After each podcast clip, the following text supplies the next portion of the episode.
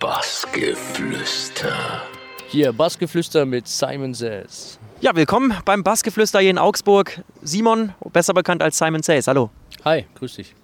Simon, wollen wir anfangen mit dir als kleiner Bub? Ich glaube, zehn Jahre warst du alt. Da hast du irgendwie gemerkt, hey, elektronische Musik, das taugt mir echt besonders.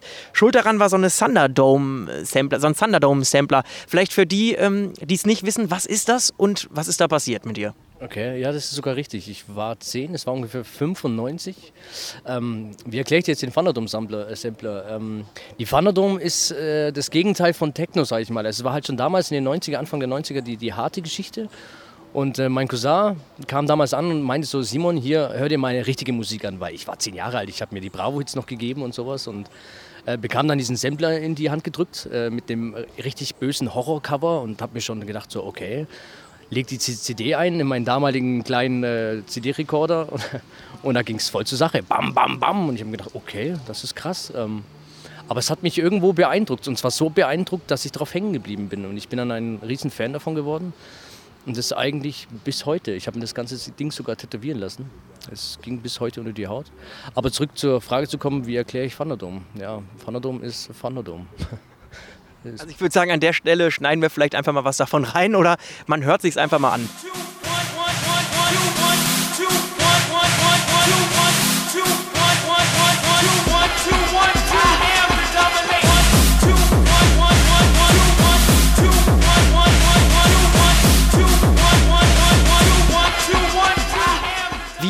Kam es dann dazu, dass du gesagt hast, okay, jetzt ähm, möchte ich aber nicht nur jemand sein, der auch unten äh, ist und feiert, sondern vielleicht auch selber mal die ein oder andere Platte dreht?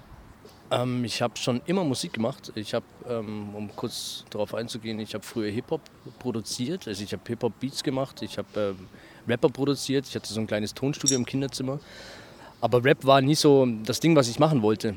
Und ähm, ich wollte eigentlich immer die Musik machen, die mich von anderen unterscheidet. Und das war eben dann dieses Hardcore-Ding. Und äh, daraus entstand die Idee eigentlich so, dass ich gesagt habe, ich nehme jetzt einfach die Musik und versuche damit aufzulegen. Ob ich damit Erfolg habe, hat mich in dem Augenblick nicht interessiert, sondern es war einfach die Liebe zur Musik. Ja. So reine Herzensangelegenheit aber. Herzensangelegenheit, richtig, ja. Du hast vier Jahre Techno veranstaltet, wenn ich das richtig recherchiert habe, eher so Techno-Sachen. Dann äh, hast du 2012 Simon Says äh, Bookings äh, ins Leben gerufen. Mhm. Vielleicht auch da nochmal kurz die Erklärung, was genau ist das? Äh, das Simon Says Bookings Ding ähm, entstand so. Ähm, ich habe über dem Club gewohnt, das war der Club Ideal in Augsburg. Und ich war mit den äh, Betreibern des Clubs ganz gut befreundet. Und äh, ich habe aus Spaß einfach gesagt, so, ich würde ganz gerne mal eine Party veranstalten wollen. Und dann bekam ich den 22.09.2012 als Datum und habe gesagt, perfekt. Das wäre nämlich äh, genau mein Geburtstag zum Reinfeiern. Und haben gedacht, ich brauche noch ein Booking dazu. Und dieses Booking war dann eben Kerstin Eden. Und ähm, diese Party ist so eingeschlagen, dass seine Kerstin eben zu mir gesagt hat, Simon, du hast irgendwas an dir und kannst irgendwelche Leute ziehen, mach was draus.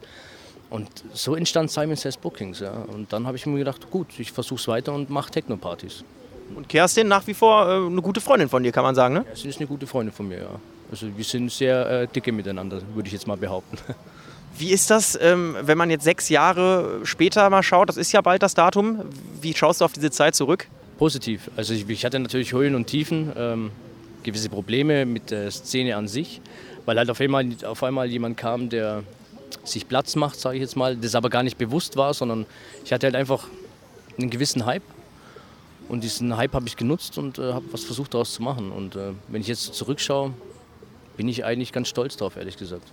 Ja. Du hast es mal gerade angesprochen, Glycerin hast du äh, aufge also hast du veranstaltet im Ideal in der Kantine, auch aktuell noch Rockfabrik. Was sagst du denn, was macht dieses Event denn so einzigartig, so besonders? Was macht das aus? Ah, ich denke mal, fangen wir anders an. Ich, ich war auf so vielen Partys in Augsburg und habe mir das Konzept von den Partys angeguckt und habe mir gedacht, hm, das ist cool, das ist cool, das gefällt mir nicht so. Ich würde es anders machen und genau aus diesen ganzen Ideen äh, habe ich einfach meine eigenen Ideen entwickelt und ich denke, das ist einfach das war, was die Leute angesprochen hat. Ich habe ein gewisses Bühnenbild aufgebaut, ähm, die Präsenz war da. Einfach jemand wusste, wenn man zu Simon Says geht, dass das knallt einfach. Das ist eine gute Party. Es gibt keinen Stress, das ist ein großes Miteinander und das war mir ganz wichtig. Mir ging es auch nie ums Geld, sondern oder um Full House. Ich habe auch gerne Partys gehabt, wo nur 50 Leute da waren. Es war egal, Hauptsache es, es war gut. Kannst du dich denn an den Tag erinnern, wo die Kerstin das erste Mal bei dir auf der Matte stand? Natürlich schon interessante Persönlichkeit, großes Booking, dann in Augsburg am Geburtstag. Was war das für ein, für ein Tag für dich? Wie kann man den beschreiben? Der war unbeschreiblich. Also den werde ich bis heute nicht vergessen. ähm, sie kam an und wusste schon so viel über mich, obwohl sie mich noch nie gesehen hatte. Und man hat sich einfach von Anfang an gut verstanden und äh, wir waren auf einer Wellenlänge. Und ähm, wie gesagt, ich verdanke Kerstin Eden äh, einiges, eigentlich alles, weil sie war so diejenige, die den Stein ins Rollen gebracht hat. Und ja, diesen Tag werde ich nicht vergessen. Da könnte ich jetzt Ewigkeiten ausholen. Da fehlen mir sogar die Worte, ehrlich gesagt. Ja, es gibt einen, der, glaube ich, dasselbe erlebt hat, nur auf deiner Party. Der sitzt ja auch nebenbei, der, der Gabu. Äh, zum Beispiel, den hast du jetzt auch einfach mal rangelassen, ins kalte Wasser geworfen. Wie wichtig ist dir das denn in deiner Stadt, in Augsburg, auch einfach mal, ich sag mal, ja, auch Newcomern die Chance zu geben oder auch ähm, Leute, die vielleicht nicht gerade Kerstin Eden heißen? Ja, es ist für mich ganz wichtig, weil äh, Gabu war zum Beispiel äh, ein guter Freund oder ist ein guter Freund. Und ich habe gewusst, er möchte auflegen. Und ich habe gesagt, klar, ähm, du möchtest ins kalte Wasser springen, hier bitte, hier ist das Datum, hier äh, ist die Playtime, du spielst. Und ähm, er geht seinen Weg, er macht seinen Weg sehr gut. Und es ist mir wichtig, dass man ähm, Nachwuchs fördert. Was heißt Nachwuchs? Ich bin ja selber Nachwuchs oder ich war Nachwuchs oder wie auch immer. Es ist ganz wichtig, nicht immer die Großen zu sehen, sondern auch Leute zu pushen, die äh, was äh, drauf haben, die zu dem stehen, was sie tun. Und das ist ganz wichtig, finde ich. Ja. ja, du hast auf jeden Fall wir haben es gerade schon angesprochen, ein paar Eventreihen, die du veranstaltest, zum Beispiel auch Hardstyle-Events, ähm, World of Core zum Beispiel und Hardcore Bavaria. Ähm, kannst du da nochmal so die Konzepte auch näher bringen? Wie, wie schaut das bei den beiden Sachen aus? Was, was erwartet einen da, wenn man da die Türe ähm, öffnet? Ja, wenn man die Türe öffnet, dann kriegt man richtig aufs Maul. nee, ähm, äh, Hardcore Bavaria zum Beispiel äh, ist so entstanden, dass ich ähm, so oft angesprochen wurde, ja, hier Simon, du legst doch äh, Hardcore auf, aber Simon Says Bookings ist doch eigentlich Techno und die Leute dann irgendwann so verwirrt waren, äh, weil sie nicht mehr wussten, so sollten sie jetzt bei mir auf eine Party kommen oder nicht, weil sie spielt da jetzt äh, Techno oder wird da Hardcore gespielt, habe ich gesagt, ähm, gut, ich gründe da nebenbei noch was anderes und das ist eben äh, Hardcore Bavaria und äh, haben da eben zusammen mit der Soundbase, äh, ähm, das ist äh, die Rockfabrik-Jungs zum Beispiel, die machen dieses Soundbase-Ding, haben wir dann zusammen beschlossen, dass wir in der, in der Hardstyles-Szene da Fuß fassen wollen und eben da Partys machen. Und ich versuche das eben strikt zu trennen, was gar nicht so leicht ist, weil die Leute immer noch den Zusammenhang sehen. Klar, Simon Says Bookings, Simon Says als DJ schwierig. Aber ja, wenn man diese Türe öffnet, wie gesagt, wird es hart, ja. Aber würdest du dann so weit gehen, dass du sagst, Simon Says Booking ist vielleicht ein bisschen zurückgegangen im Vergleich zu den anderen Sachen, oder?